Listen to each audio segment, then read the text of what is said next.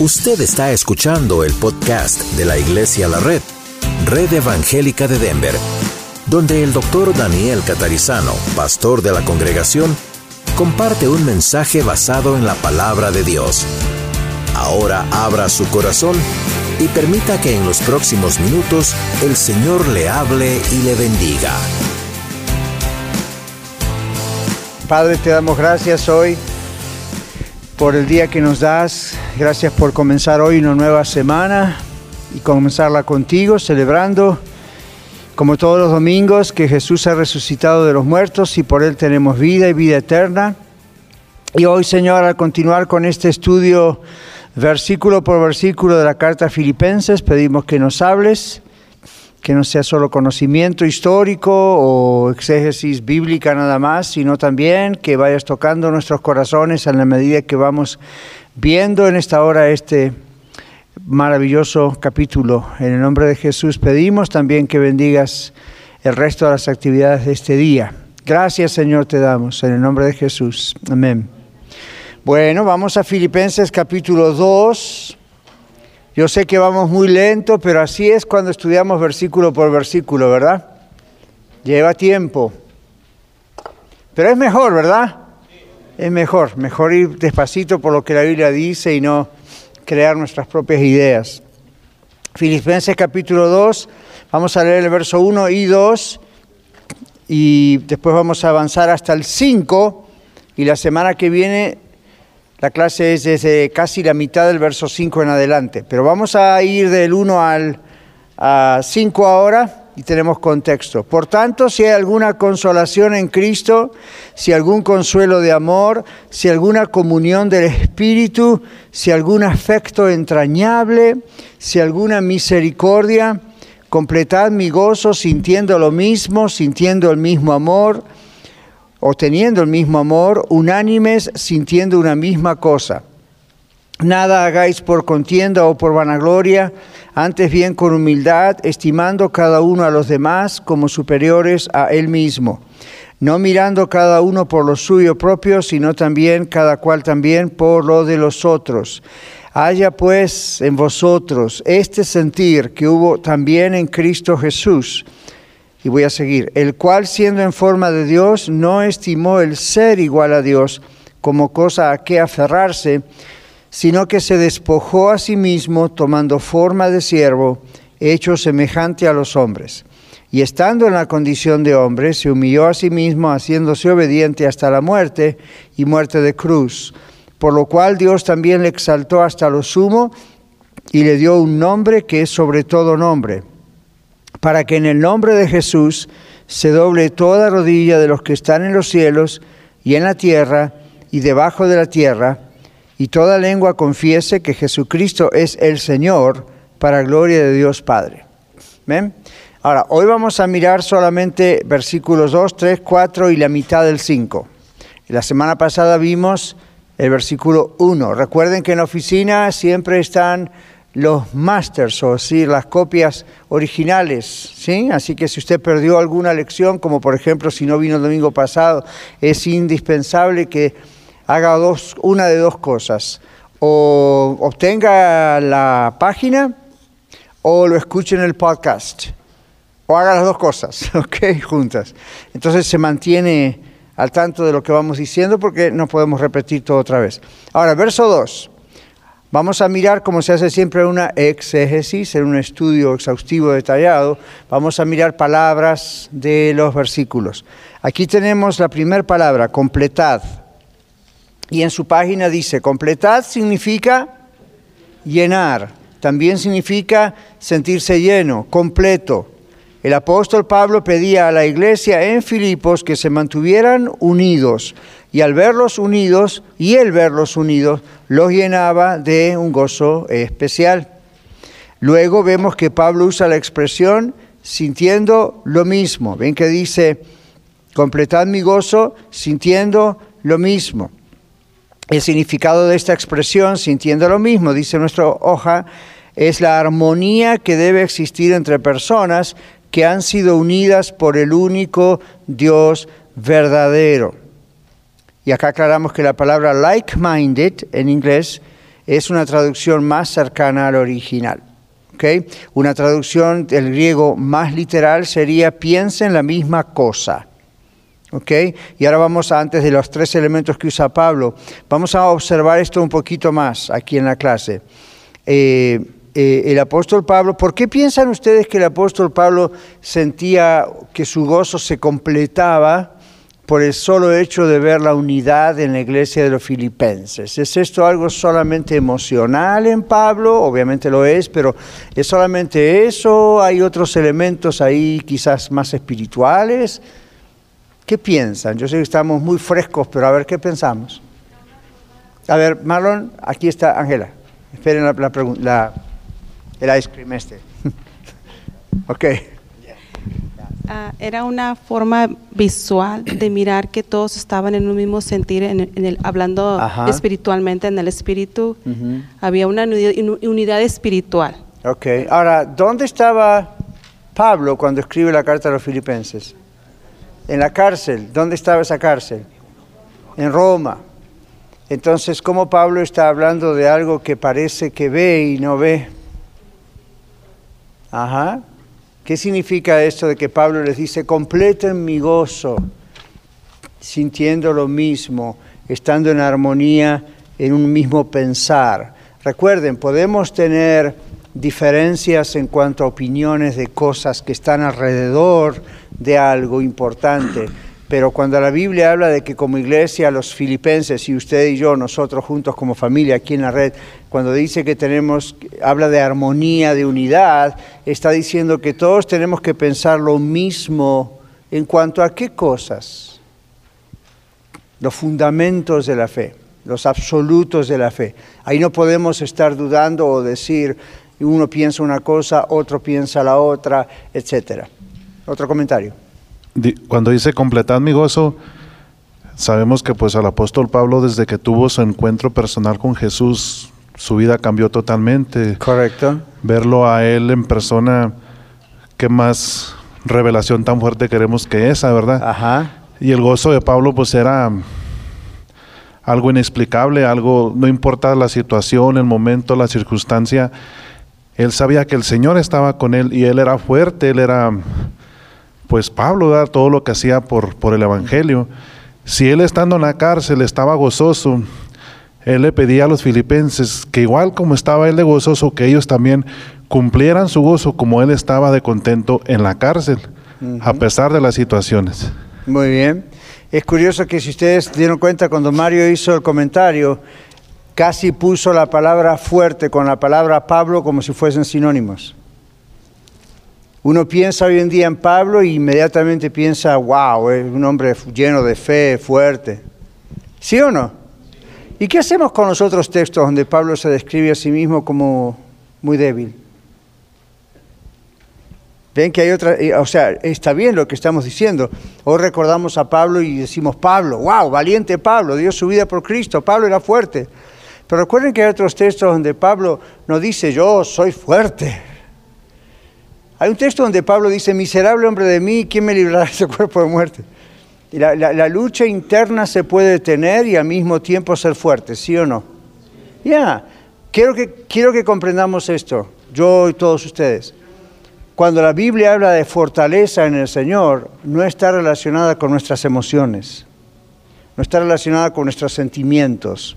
Usted y yo podemos pasar épocas donde no nos sentimos firmes, eso no significa que no estamos firmes. ¿Okay? Hay momentos en que uno no se siente firme, ¿verdad que sí? Se levantó mal.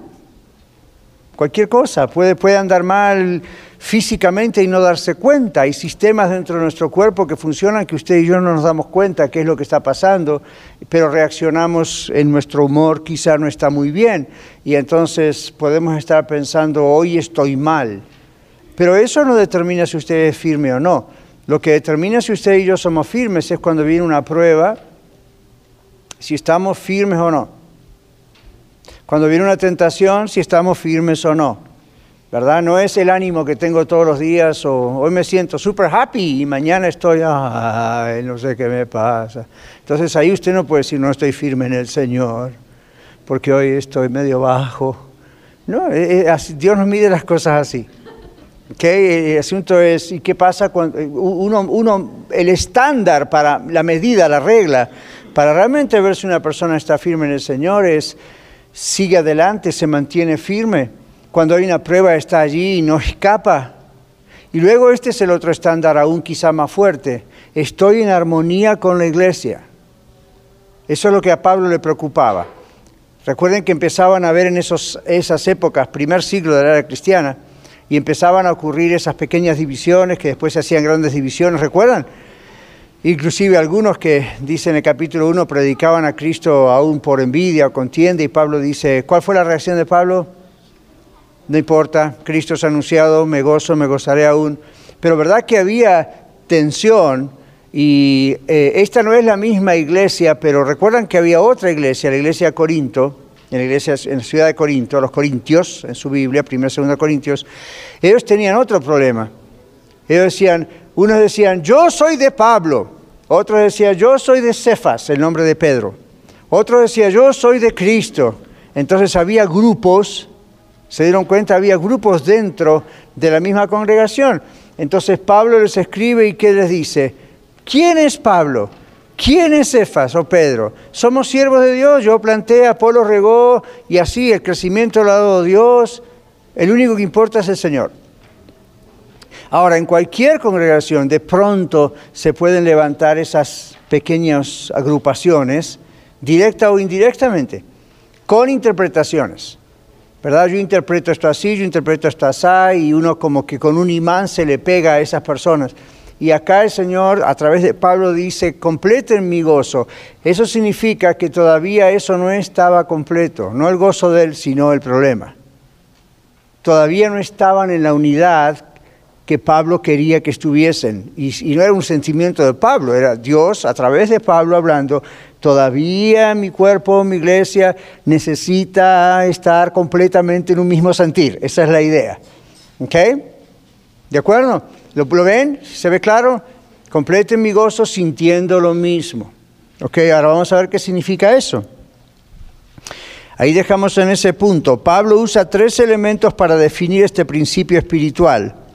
Tengan el mismo amor, unánime, sintiendo una misma cosa. ¿Vieron los tres elementos? Ahí está en el versículo 2. Eh, Dice, completad mi gozo sintiendo lo mismo, teniendo el mismo amor, unánime, sintiendo una misma cosa. Vamos a ver en detalle qué significa cada cosa ahí.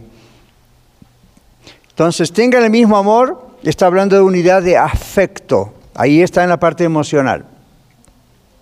Unánimes literalmente significa alma con alma. Ahora lo voy a explicar. Sintiendo una misma cosa literalmente significa pensando lo mismo o la misma cosa. Unánimes significa literalmente sintiendo una misma cosa. Ahora, cuando ustedes ven la palabra sintiendo, no piensen siempre en sintiendo es con emociones. Es una cuestión mental también. Uno tiene que estar en agreement, en acuerdo. Ahora, ustedes ven aquí cuando dice alma con alma, más literalmente, eso es una expresión que por supuesto es en griego porque es el Nuevo Testamento, pero para que a ver si esto nos ayuda. En el Antiguo Testamento, ¿cuántos de ustedes recuerdan la historia de David y Jonatán? ¿Recuerdan?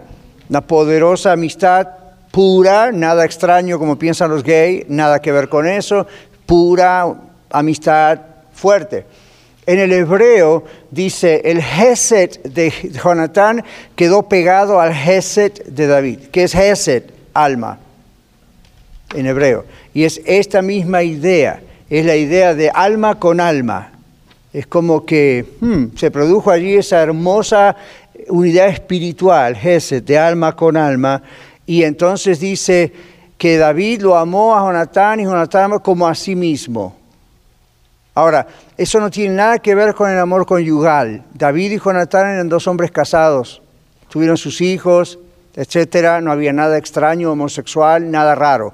Simplemente está hablando acerca de un amor puro entre dos hombres puros que llegó a ser tan, tan grande que además uno tiene que mirar atrás de ese mensaje y de esa historia que proyectándolo hay otras historias que tienen un mensaje en esa amistad. No sé, la Biblia no lo pone como, oh, qué bonita amistad.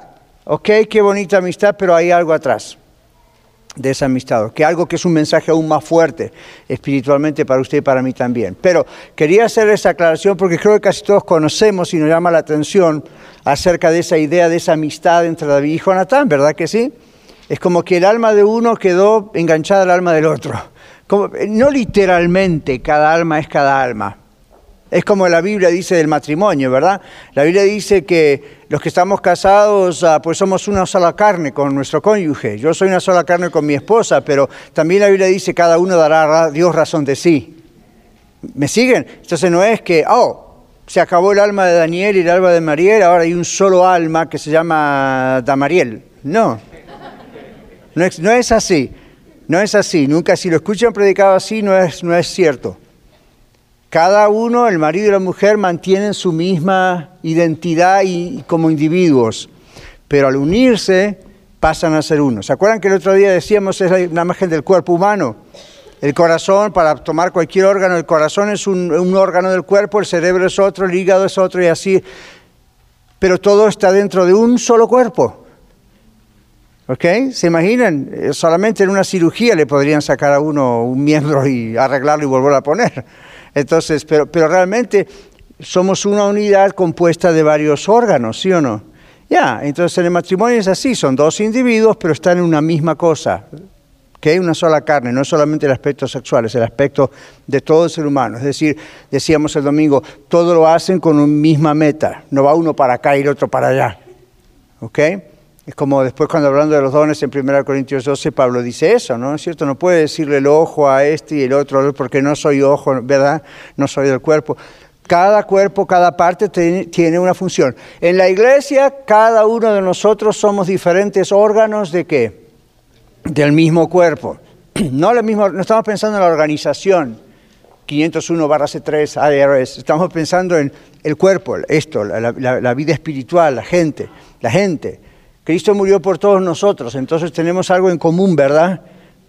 Aunque hayamos venido de diferentes países, encontramos al Señor Jesús en diferentes circunstancias, algunos crecimos en el Evangelio y después tuvimos una conversión a Cristo, otros vinieron hace poco, hace mucho, algunos vinieron porque tenían sus problemas de matrimonio y buscando ayuda, de pronto encontraron al Señor, otros vinieron por curiosidad filosófica, otros porque estaban confundidos, no importa cómo llegaron, el punto es a dónde llegaron, al mismo Señor. Es como, por ejemplo, 13.231 East Mississippi Avenue, Aurora, Colorado. Esta es la dirección donde usted y yo estamos hoy. Unos vinieron de Thornton, otros de Aurora, otros de Green Valley, otros de aquí, otros de allá, otros de allá, ¿verdad? Pero todos vinimos a parar al mismo punto. Entonces todos nosotros traemos diferentes trasfondos o backgrounds, pero todos vinimos a parar al mismo Señor Jesucristo. Entonces eso es lo que nos une, Él nos une. Entonces, una vez que estamos unidos en Él, la idea de aquí en Filipenses es, yo estoy aquí con ustedes y ustedes están aquí todos juntos, eh, unos con nosotros. Nosotros no podemos decir, bueno, habitamos la misma localidad, 13.231 East Mississippi Avenue, somos miembros de la misma iglesia, se llama la red, pero en nuestro pensamiento, ah, yo sigo pensando como pienso cuando estaba en la otra iglesia. O yo sigo pensando con la doctrina que me enseñaron antes. Y, pero, oh, hermano, todo está bien. No, no, porque tarde o temprano eso surge, sale a la luz, como la mala hierba sale a la luz en el terreno. Y usted dice, yo no te planté, ¿qué haces aquí? Entonces Dios planta a cada persona en un lugar para que dé el fruto que Dios espera. Entonces la Biblia dice eso, a través de Pablo, dice eso completa el gozo de Pablo. No le falta nada, como Mario decía, conoció a Cristo, en otras palabras, ¿qué más quiere? Pero ve, ahí está la otra cosa. Para aquellos que a lo mejor ustedes tienen amigos, familiares y, vecinos, etcétera, gente en el trabajo que a lo mejor le dice, yo creo en Dios, yo creo en Cristo, pero yo no necesito la iglesia. Esa persona o nunca se entregó a Cristo, o nunca creció en Cristo y no comprende que el que organizó la iglesia y la creó es Dios, no un ser humano. No fue el apóstol Pablo, que un día se levantó, o el apóstol Pedro, que un día dijo, Jesús se fue, no tenemos nada que hacer, muchachos, vamos a organizar una iglesia. No, el Señor le dijo, ustedes van a ser mi iglesia, ustedes van a comenzar esto, mandó el Espíritu Santo en Pentecostés, les dio el poder para hacerlo, dos mil años después, acá estamos usted y yo. Si hubiese sido una organización humana, Cuénteme qué organización humana duró dos mil años, pasando por todas las cosas que pasó. Ni una. El imperio romano que se arrebataba con todo, ¿qué pasó? ¿Dónde está el imperio romano hoy? ¿Usted lo vio? ¿Hay un imperio romano hoy? ¿Qué me dice de los medos y los persas? ¿Qué me dice del imperio inca? ¿A dónde están? ¿Qué me dice de los mayas? ¿Sabían que los mayas eran súper poderosos como imperio? ¿Dónde están hoy? No hay nada. Uno puede recorrer el mundo y ver pirámides, vestigios, sino piedras, ok, eh, testimonios de que aquí estuvieron. ¿Dónde están? Esos imperios eran como reinos en ese momento. ¿Dónde está el reino de Dios? Aquí todavía está. ¿Ven? Y no depende de un ser humano, no depende de una organización. Entonces cuando Pablo dice, completen mi gozo, todo esto resumidos en esto, estén en el mismo sentir. Uno puede pensar diferente en pequeñas cositas aquí y allá, mientras no las exalte y produzca una división. Por ejemplo, alguna de ustedes mujeres puede sentirse mal viniendo a la iglesia en pantalones. Otras dicen, no me importan los pantalones, eso no es, eso es legalismo. Ok, fine, no pelee una contra la otra, diría Pablo. ¿Le gustan los pantalones? ¿Se siente mejor? Traiga pantalones. Nada más sea modesta. Eh, ¿Le gusta la falda? ¿Se siente mejor con falda más femenina o lo que sea? Traiga la falda. ese no es problema. ¿Ven? Entonces, esos no son los problemas. Esas no son las cosas que a veces el diablo usa para crear división. Eso no es, somos de un mismo sentir porque todas traemos falda. Entonces los varones perdimos. ¿Ve? O a menos que haya una iglesia de mujeres y otra de varones. Algunos toman textos del Antiguo Testamento, pero la Biblia dice que no se viste al varón como la mujer y la mujer como el varón. Ok, vaya primero a cómo se vestían ambos en aquella época. ¿Y qué significaba en esa época cuando un hombre no se vestía como hombre y una mujer como mujer? Porque todos usaban falda. Entonces, ¿cuál era la diferencia? ¿Ven? Ah, bueno, había diferencias que uno tiene que estudiar para ver qué es lo que significaba eso. Entonces, Pablo no está hablando de esas cosas. Pablo está diciendo, todos vinieron a Cristo como su Salvador. Todos creen que Jesucristo es el único camino al Padre. Todos creen que el Espíritu Santo vino a sus vidas en el momento que entregaron sus vidas a Jesús.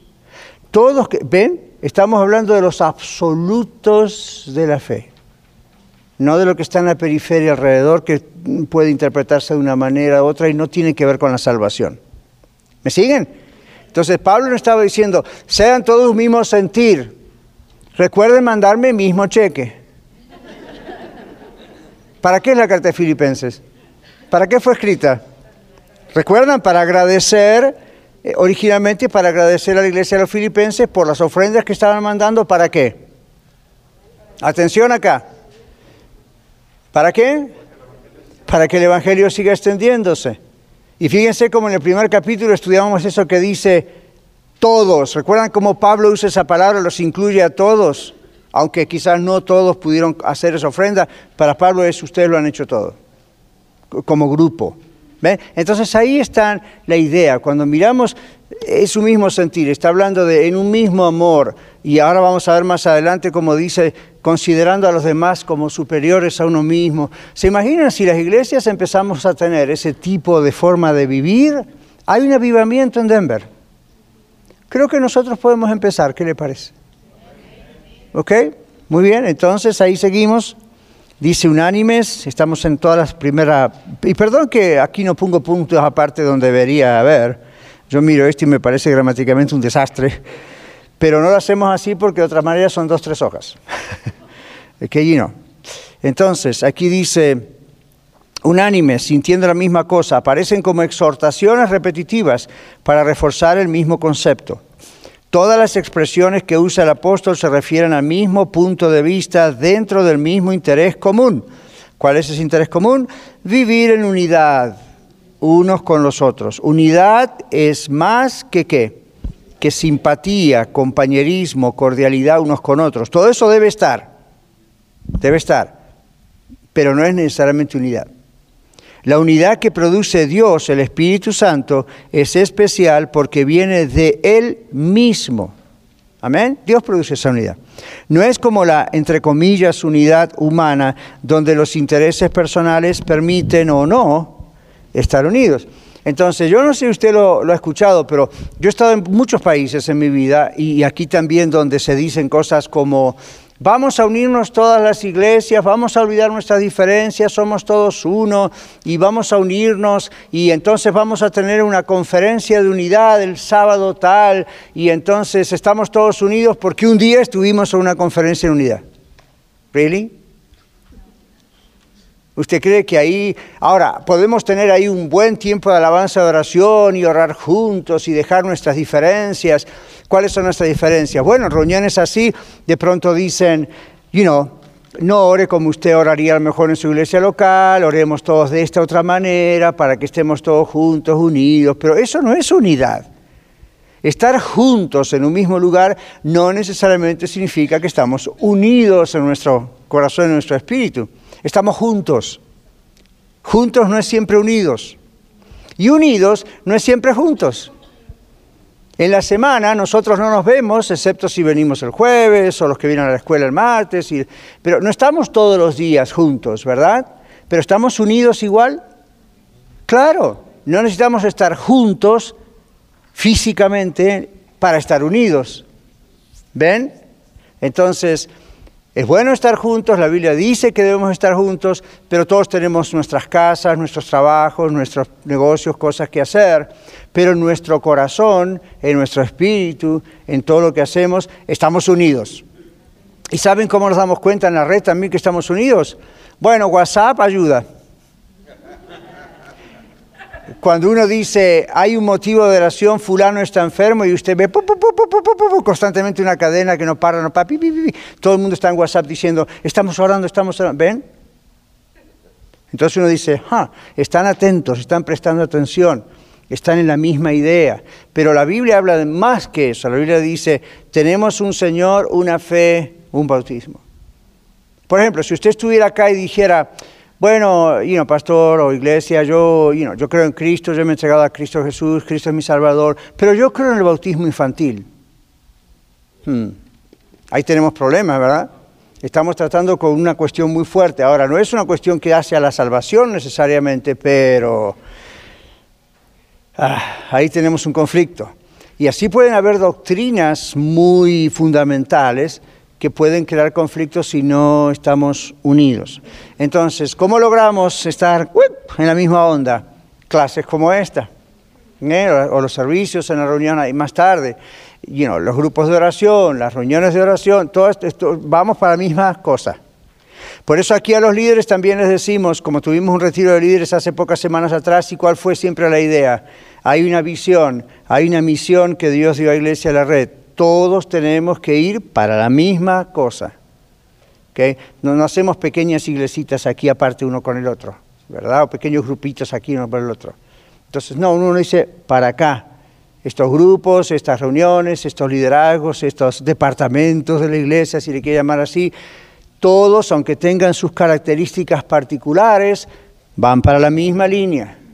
¿Ven? Entonces Pablo dice, completen mi gozo sintiendo lo mismo. Es otra palabra para decir, déjenlas, les diría a los filipenses, ¿ustedes conocen la expresión niñerías? Y los filipenses estaban entrando en esa onda. ¿okay? De repente empezar a escuchar a los gnósticos, ¿recuerdan? O de repente empezar a hacer ese tipo de cosas. Y Pablo dice, no. Ahora, cuando Pablo dice completen mi gozo, el gozo que él está sintiendo es el gozo del Espíritu Santo en él. No es una cuestión carnal, no es una cuestión linda nada más de, you know, me hacen más feliz muchachos, pórtense bien. No, es tan superficial, es mucho más profundo. All right. Entonces, versículo 3. Versículo 3 dice, nada hagáis por contienda o por vanagloria, antes bien con humildad, estimando cada uno a los demás como superiores al mismo. Bueno, vamos a ver qué dice nuestra página. Las prohibiciones que aparecen en la epístola o las cartas de Pablo son una indicación acerca de los errores en la vida de los filipenses. Si Pablo dice no, haga, no hagan nada por contienda o vanagloria, ¿por qué creen que lo está diciendo? Porque había gente que estaba haciendo cosas o por contienda o por vanagloria. Y Pablo inclusive no estaba ahí entre ellos, estaba en la cárcel en Roma. pero sabía de esto. ¿Okay? Entonces, nada hagáis por contienda o por vanagloria. Verso 3 en la página, las provisiones entonces que aparecen en las cartas son una indicación acerca de los errores en la vida de Filipenses, las cuales el apóstol desea corregir. En la iglesia se habían formado grupos con opiniones diferentes y esto estaba dañando la salud espiritual y emocional de todos. En la frase nada hagáis por, observen cómo es una exégesis, ¿eh? la palabrita por es muy importante.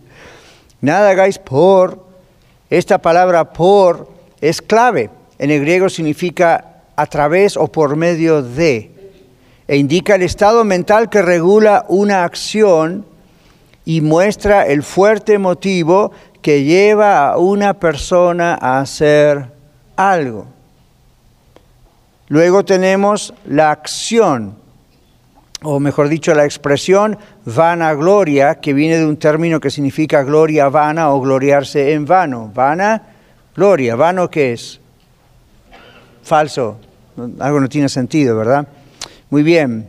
Ah, es la traducción de dos palabras que significan vacío, vano significa vacío sin propósito, y opinión. El significado final de vanagloria entonces, ¿cuál es? Orgullo vacío. Miren todo lo que hay en esa palabra, por. Nada hagáis por.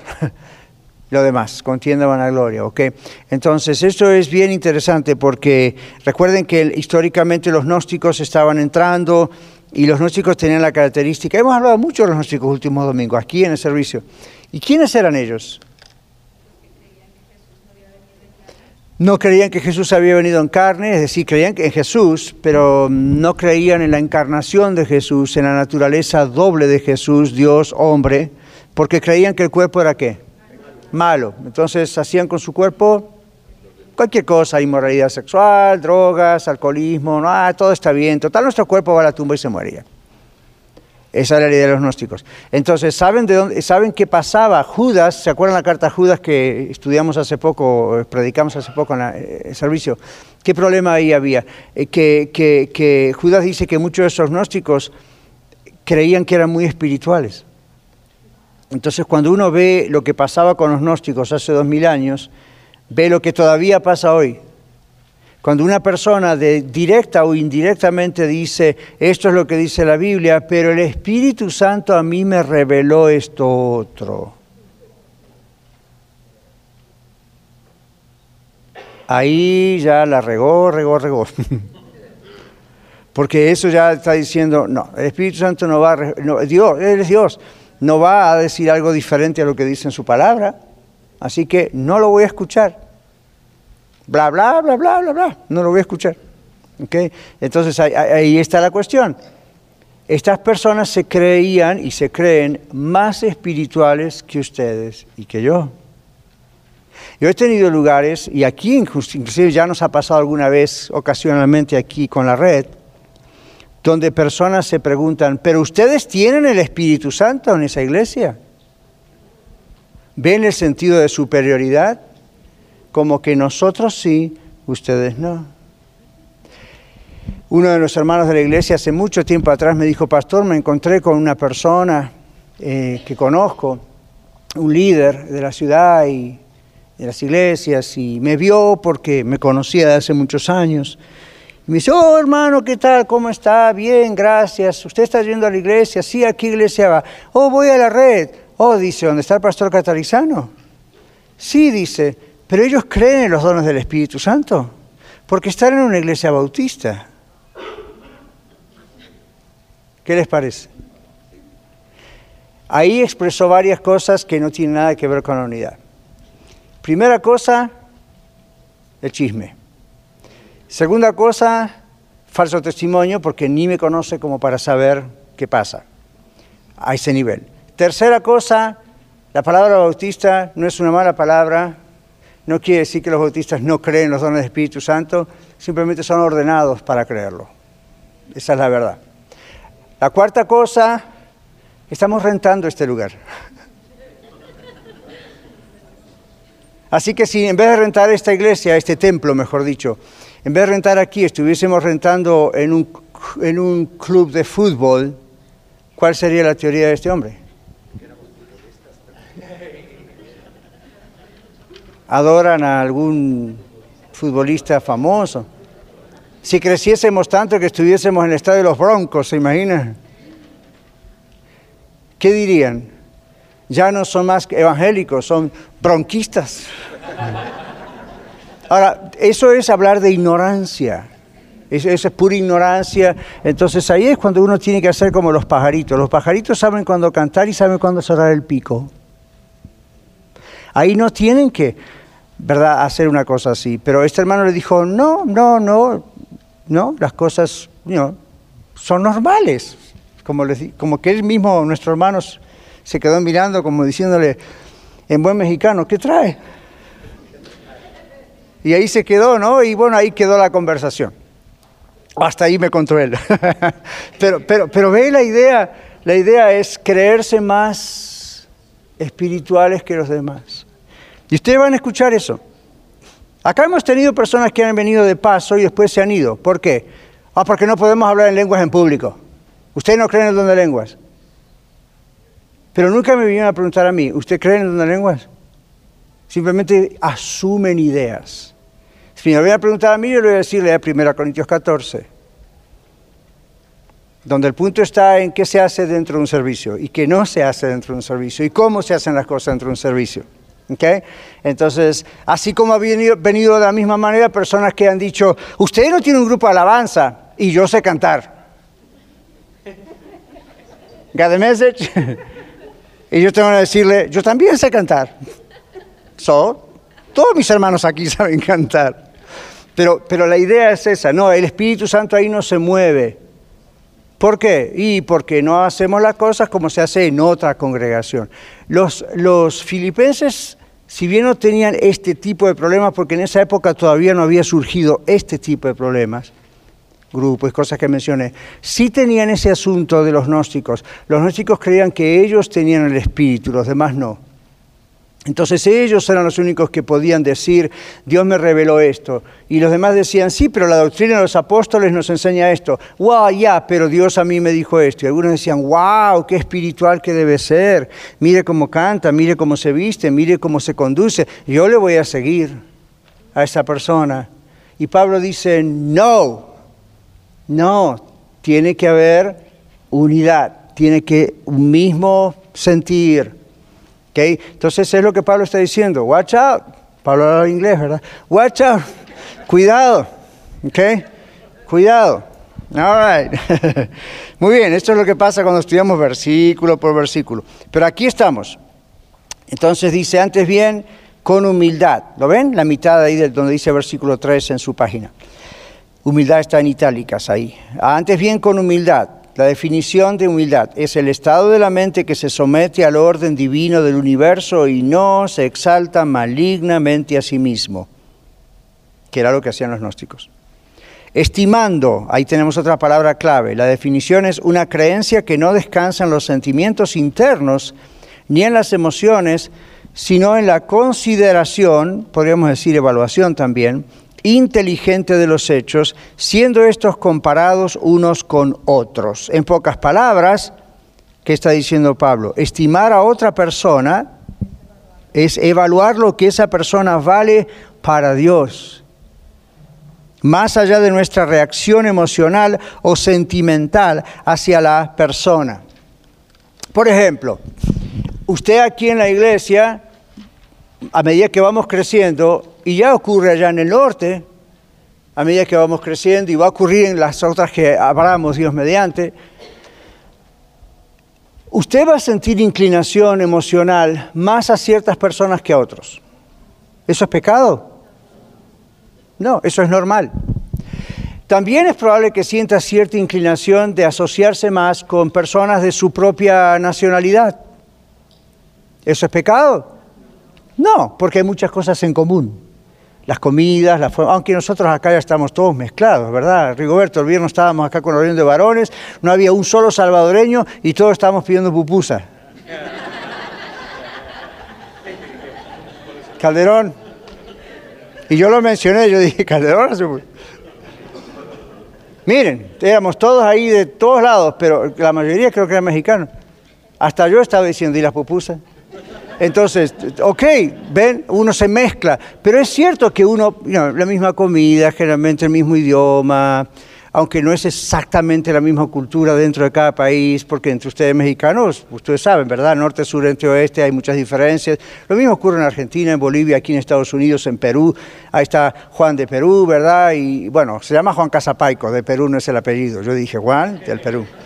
Entonces, you know, de Honduras y de Guatemala y, y you know, es, es lo más natural acerca, oh, aquel hermano es Honduras, entonces yo soy hondureño, dice uno, eso es normal, pero deja de ser normal si usted usa eso para no asociarse con los demás que no son de su patria. El reino de Dios no tiene nacionalidad. Ustedes y yo todos somos ciudadanos de qué reino?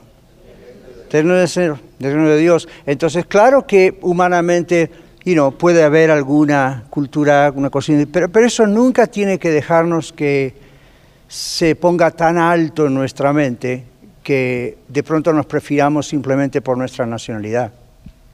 Luego los estereotipos, ¿saben lo que son los estereotipos, verdad? Las ideas raras que hay, o porque usted conoció a fulano sultano en algún lugar o en televisión y usted piensa todos los mexicanos son iguales, o todos los argentinos son iguales, o todos los bolivianos son iguales, todos los gringos son iguales, no son todos los gringos iguales. Yo trato con ellos todos los días, muchas veces, en muchos lugares, y les garantizo, no son todos iguales.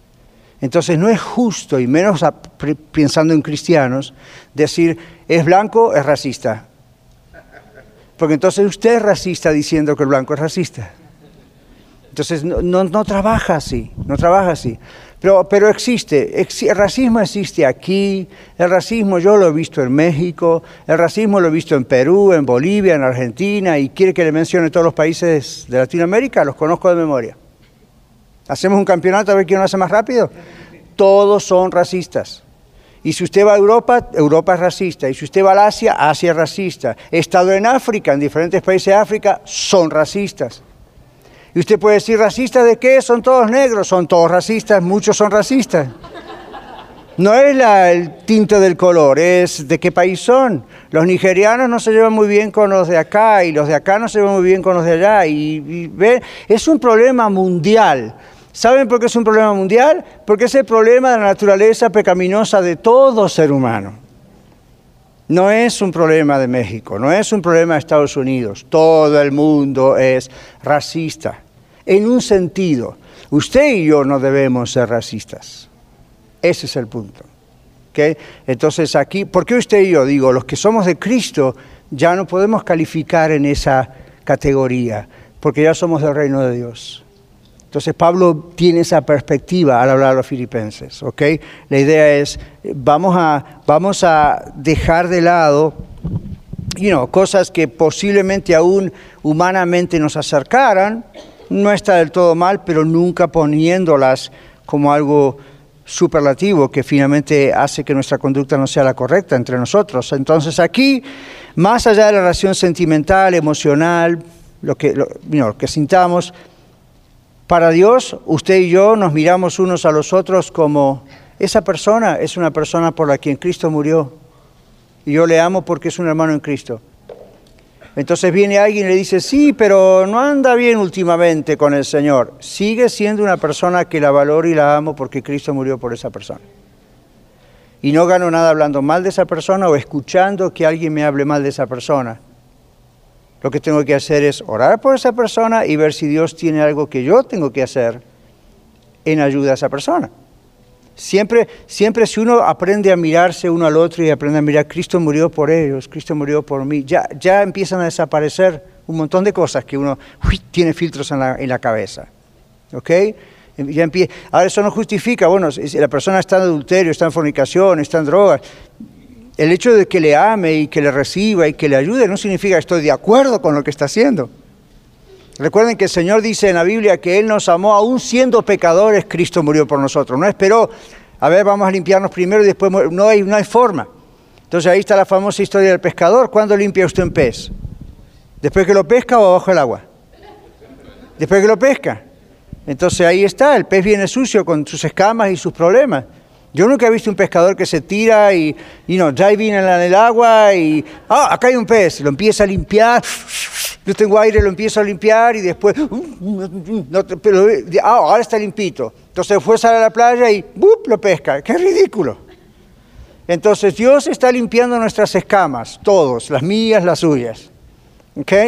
Y Dios nos está limpiando. Eso no significa estoy de acuerdo con aquel, estoy de acuerdo con aquella. Que no me ven hablando con el otro porque ya sabe la iglesia. Olvídese de esas cosas. Esto en un sentido es un gran hospital de almas. ¿Ok? Y todos estamos acá tratando de ayudarnos unos a los otros y claro, se demanda en el Señor que vayamos superando. ¿Ok? Mano Blas, ahí al fondo. Eh, sí, hermano, para comentar un poquito de, esto. Eh, pienso yo que tiene que ver mucho el amor dentro de nosotros. Claro. El amor que, una vez que venimos a entregar nuestra vida a Jesús, ya el Espíritu Santo lo ha derramado dentro de nosotros y, que habita dentro de nosotros eh, en lo profundo de nuestra alma. El problema es que a veces queremos, queremos amar eh, en el amor del hombre viejo, en el amor mm. de, nuestra carnalidad, de nuestra ah, humanidad. Y es imposible, ¿verdad? Porque es una decisión que se tiene que tomar a veces, del amar, del querer a las personas, aunque no sean de acuerdo a, que, a lo que nosotros pensamos claro. o aceptamos. Excelente. Nuestro amor carnal pasa por el filtro de me gusta, no me gusta. ¿Habla como yo o no habla como yo? ¿Come lo que yo como o no come lo que yo como? ¿Me cae bien, me cae mal? Renuncia a todo eso en el nombre de Jesús. Por favor, renuncia a todo eso. Blas decía, hermano Blas decía, el amor está profundo en nuestra alma, es el amor del Espíritu Santo lo puso en nuestra alma. Yo agregaría eso, tráigalo de lo profundo ahora hacia la superficie. Porque en Gálatas, ¿qué dice el fruto del Espíritu Santo? ¿Cuál es el primero que menciona? Amor. Entonces, si uno realmente tiene el Espíritu Santo es porque tiene a Cristo en su corazón, si no, no hay posibilidad de tener Espíritu Santo. ¿Estamos de acuerdo? Somos uno en eso también.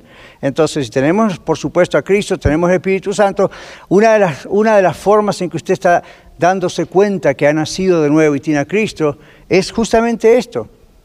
El fruto del amor está allí y sobrepasa los gustos personales o sobrepasa errores y sobrepasa todas estas cosas que hemos dicho.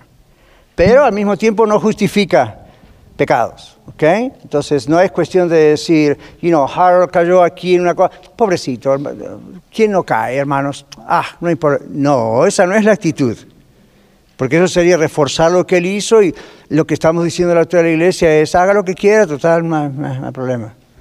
La Biblia no dice eso, por eso la Biblia habla de disciplina ¿okay? en la iglesia. Entonces, ah, eso no es, Harold cometió un pecado, venga acá, confiéselo entre todos, lo vamos a avergonzar y siéntese en la última banca. Y, e, Eso es algo que alguien creó y yo no sé dónde lo sacaron. De alguna escuela con alguna principal o directora amargada, yo no sé dónde lo sacaron. Eso no está en la Biblia. Pero la idea es si la persona se arrepiente, entonces es una persona que empezamos a trabajar con la persona. Si la persona no se arrepiente, insiste en su pecado, la Biblia dice ahí cuidado, porque eso es contagioso. Entonces, bueno, hay que hacer ciertas cosas. Ese no es el tema de hoy. Pero, pero ven, eso también entra en el amor. Así que no piensen siempre en el amor como, si, a ver si miro a tal persona, wow, siento lo de David y Jonatán yo no necesito ver a hermano Lalo acá y siento como David sintió con Jonatán y él sintió conmigo, wow, somos buddies a partir de hoy, grandes amigos. No se necesita eso. Dios no dice tiene que llegar a ese nivel. No se necesita, simplemente lo tengo que mirar y decir, Él es un hermano por el que Cristo murió. Y Él me mira a mí y dice, Él es un hermano por el que Cristo murió. ¿Ok? Y nos dio vida. Y lo que nos une es que somos hijos del mismo papá. ¿Ver? Dios. Entonces, pueden haber diferencias culturales, seguro. Pero eso no tiene que ser una traba para decir no lo amo. ¿De acuerdo? Muy bien. No están tan de acuerdo, pero van a llegar. All right. Muy bien, vamos concluyendo. Entonces, en pocas palabras, estimar a otra persona, porque aquí dice, estimando una creencia que no descansa en los sentimientos internos ni en las emociones, sino en la consideración inteligente de los hechos, siendo estos comparados unos con otros. En pocas palabras, estimar a otra persona es evaluar no a la persona, sino lo que esa persona vale para Dios, más allá de nuestra reacción emocional o sentimental hacia esa persona. Como hermanos en Cristo y miembros de la familia de Dios, nos estimamos unos a otros porque Dios nos valora como sus hijos, ¿sí? Como la familia de Dios. Dios nos, valora como su, eh, perdón, la familia de Dios. Nos estimamos unos a otros porque Dios nos valora como sus hijos. Ahora luego Pablo sigue diciendo, como superiores a Él mismo, a sí mismos.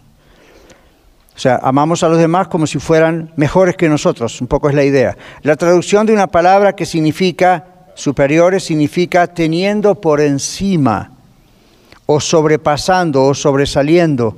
En otras palabras, nos miramos unos a los otros y nos amamos como si la otra persona sobresale por sobre nosotros.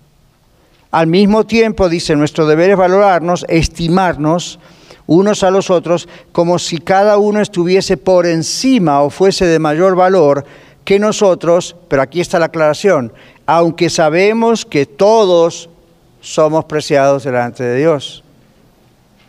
Así que usted me mira a mí, yo soy el pastor, usted no piensa, no piense, Dios valora más al pastor porque es el pastor. No, Dios le da al pastor un rol que no lo dio a usted y una responsabilidad que no lo dio a usted y una tarea que no lo dio a usted. Pero cuando hablamos de la valoración, si la pusiéramos en dinero, es la misma. Dios nos valora porque Dios nos mira a través de Jesús. Si Dios no nos mirara en Cristo, ninguno de nosotros podría estar cerca de Dios. ¿Ok? Entonces tenemos diferentes roles, tenemos diferentes propósitos, diferentes llamados, diferentes cosas que Dios hace en nuestra vida, dones, talentos, habilidades, pero todos nosotros nos miramos unos a los otros. Eh, ¿Qué es la palabra estimar? Valorar. Y, y en parte también es la idea de decir, ¿de que dónde viene la palabra estimar?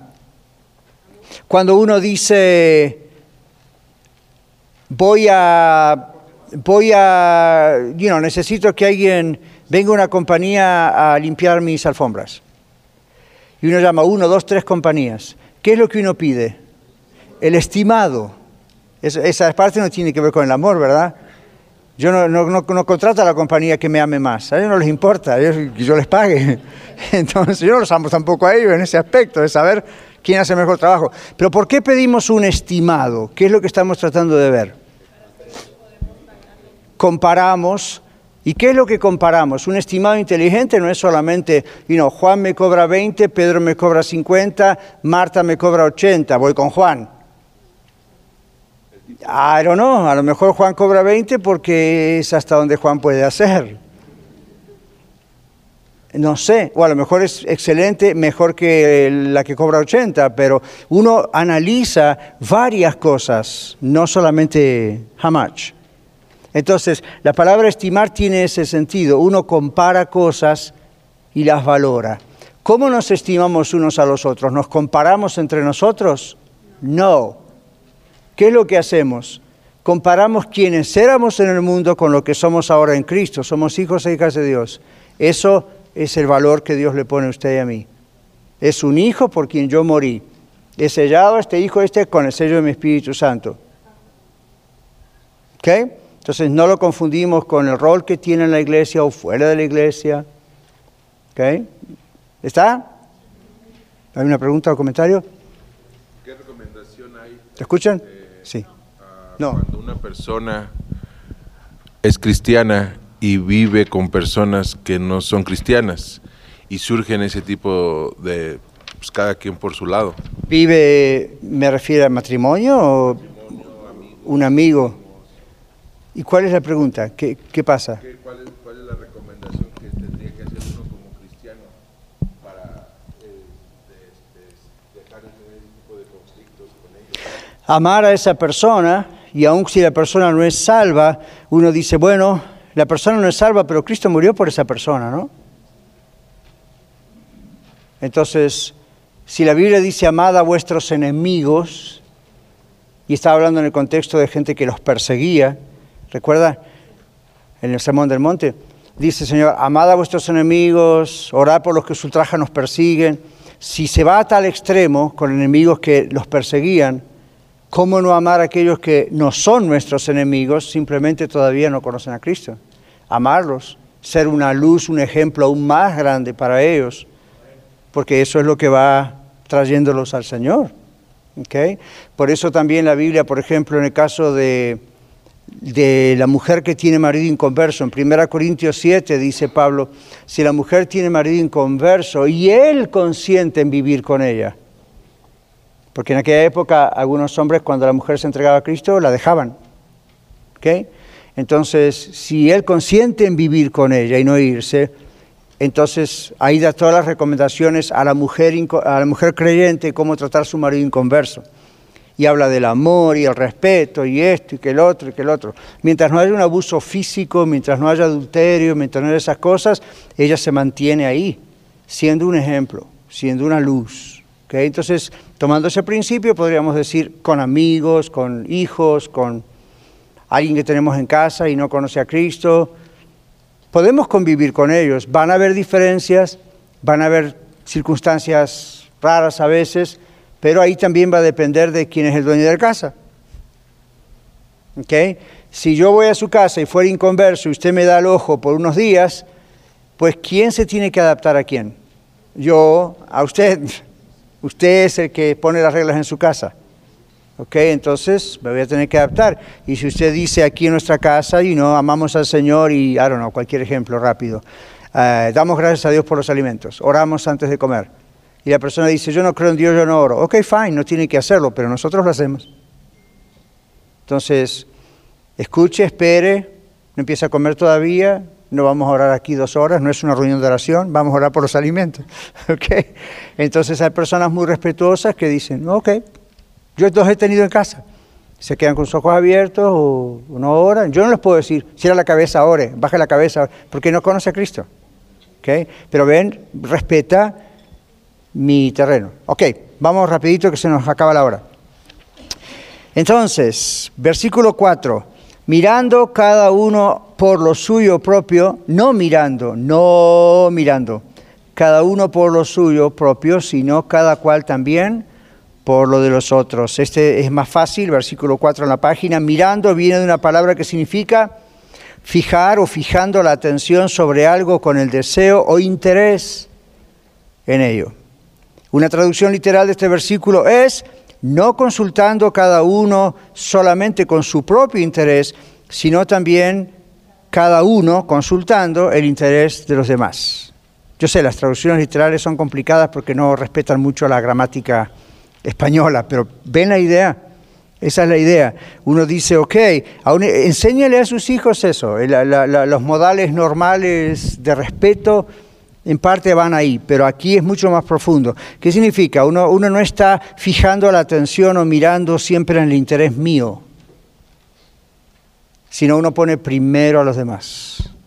Esa es la idea. En la iglesia, la iglesia es una gran familia, mucho más grande que su propia familia posiblemente ya y que la mía. Entonces, hay diferentes personas, diferentes personalidades.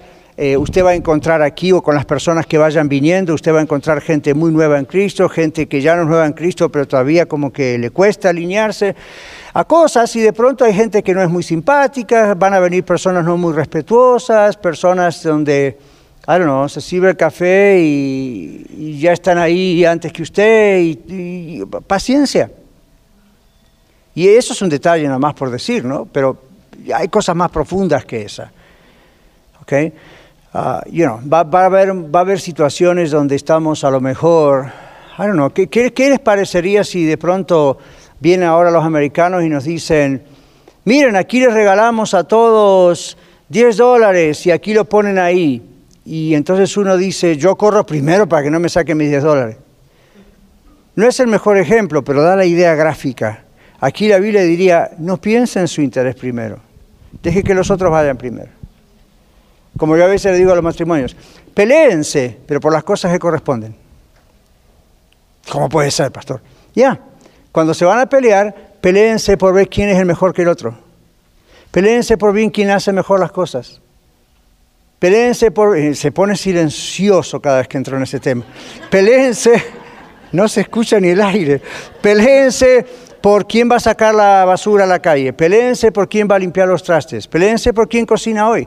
Peleense, peleense entre comillas. No, querida, déjeme hacerlo a mí. En vez de decir, eso es cosa de mujer, hágalo usted. O eso es cosa de hombre, arréglelo usted. ¿Okay? Entonces, esa es la idea. Y con los hijos también, uno les da roles uno dice, ok, tenemos cualidades diferentes como hombre o mujer, pero uh, ¿ven cuántas veces nos peleamos por ese tipo de cosas? No, eso no es mi trabajo. Como en, en, los trabajos, en las compañías grandes, nos han enseñado eso, ¿verdad? Nos aburren dos o tres horas con un seminario que es siempre lo mismo. Pero esa es siempre la idea. Siempre la idea. Cuando al jefe le pide algo, no diga, that's not my job. O no está en mi descripción de trabajo. Hágalo. ¿Verdad que dicen así? Hágalo. Usted está en una, una compañía de limpieza y le dijeron limpia aquel cuarto. Y María limpia aquel cuarto y Ramona limpia aquel cuarto. Y resulta que, que, que usted es María y usted hizo lo suyo. Y Ramona está floja y no lo quiere hacer. Y entonces le dice, María, ayúdame. Y usted dice, no, yo tengo mi cuarto, usted tiene el suyo, mi hijita. Eso demuestra que usted se pone a usted primero y a la otra persona después. ¿Verdad que sí? Entonces, la armonía en la familia y en la familia de la iglesia va así también. Si nos vamos a pelear, nos vamos a pelear para ver quién ayuda primero, quién ama más. ¿Ok? Yo no soy como Platón, que ahí hace poesías platónicas donde no dice nada. Acá les estoy diciendo realmente esto trabaja, esto funciona. Usted quiere armonía en su mente, en su vida, en la iglesia. Usted es el primer soldadito en el campo de batalla. No esté esperando que vaya otro porque esto no me corresponde. Por supuesto hay un orden, ¿verdad? Hay un orden, hay un orden de cosas. Usted no puede decir mañana, ah, hay gente nueva, a ver, ¿quién quiere venir conmigo? Yo le voy a enseñar esto que no. Porque la iglesia ha establecido maestros y chequea y todas esas cosas, a ver si... Pero, pero ve, hay otras cosas en las que Usted mira una necesidad y usted, ok, a ver Señor, ¿cómo puedo? ¿Mm? Filipenses posiblemente hubo sido ah, de esa forma y después no, debido a la penetración de estos gnósticos y cosas así. Para concluir, verso 5. Haya pues en vosotros este sentir que hubo también en Cristo Jesús. Vamos a ir la mitad de este texto, la otra mitad viene el domingo próximo. Es uno de los textos más ah, no importantes, no, porque todo es importante. Es uno de los textos claves de la Biblia. Pero vamos ahora hasta aquí. Después de exhortar a los filipenses a la unidad, versículos 2 al 4, el apóstol Pablo usa la mejor ilustración posible, el mejor ejemplo, Cristo. Pablo dice, haya pues en vosotros este sentir que hubo también en Cristo Jesús. Pablo selecciona, esto es importante, Pablo selecciona solo algunas características de lo que había en la mente de Cristo o de quién era Cristo. Las ¿Qué selecciona? Las características que tenían que ver con el tema de la unidad, que es lo que está hablando. ¿Y qué características tenía Jesús? Un espíritu humilde, un espíritu de abnegación, eso significa renuncia voluntaria a los derechos propios por el bien de otras personas, como el ejemplo que puse recién, y un genuino interés en el bienestar de otros, como en el caso de Cristo mismo, Jesús, eh, fue el interés de salvarnos, Él pensó en nosotros, no en lo que Él iba a sufrir. Todo esto fue visiblemente hecho realidad en la encarnación del Señor, cuando Jesús se hizo hombre, siendo nuestro sustituto en su sacrificio en la cruz por nosotros donde nosotros tendríamos que haber estado, Él estuvo muriendo por nosotros. Los filipenses terminarían de una vez por todas con sus divisiones al poner su mirada en el ejemplo de Cristo Jesús. ¿Ok?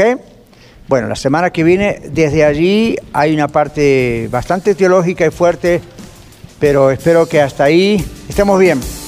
¿De acuerdo? Muchas gracias por escuchar el mensaje de hoy. Si tiene alguna pregunta en cuanto a su relación personal con el Señor Jesucristo o está buscando unirse a la familia de la Iglesia La Red, por favor no duden en contactarse con nosotros.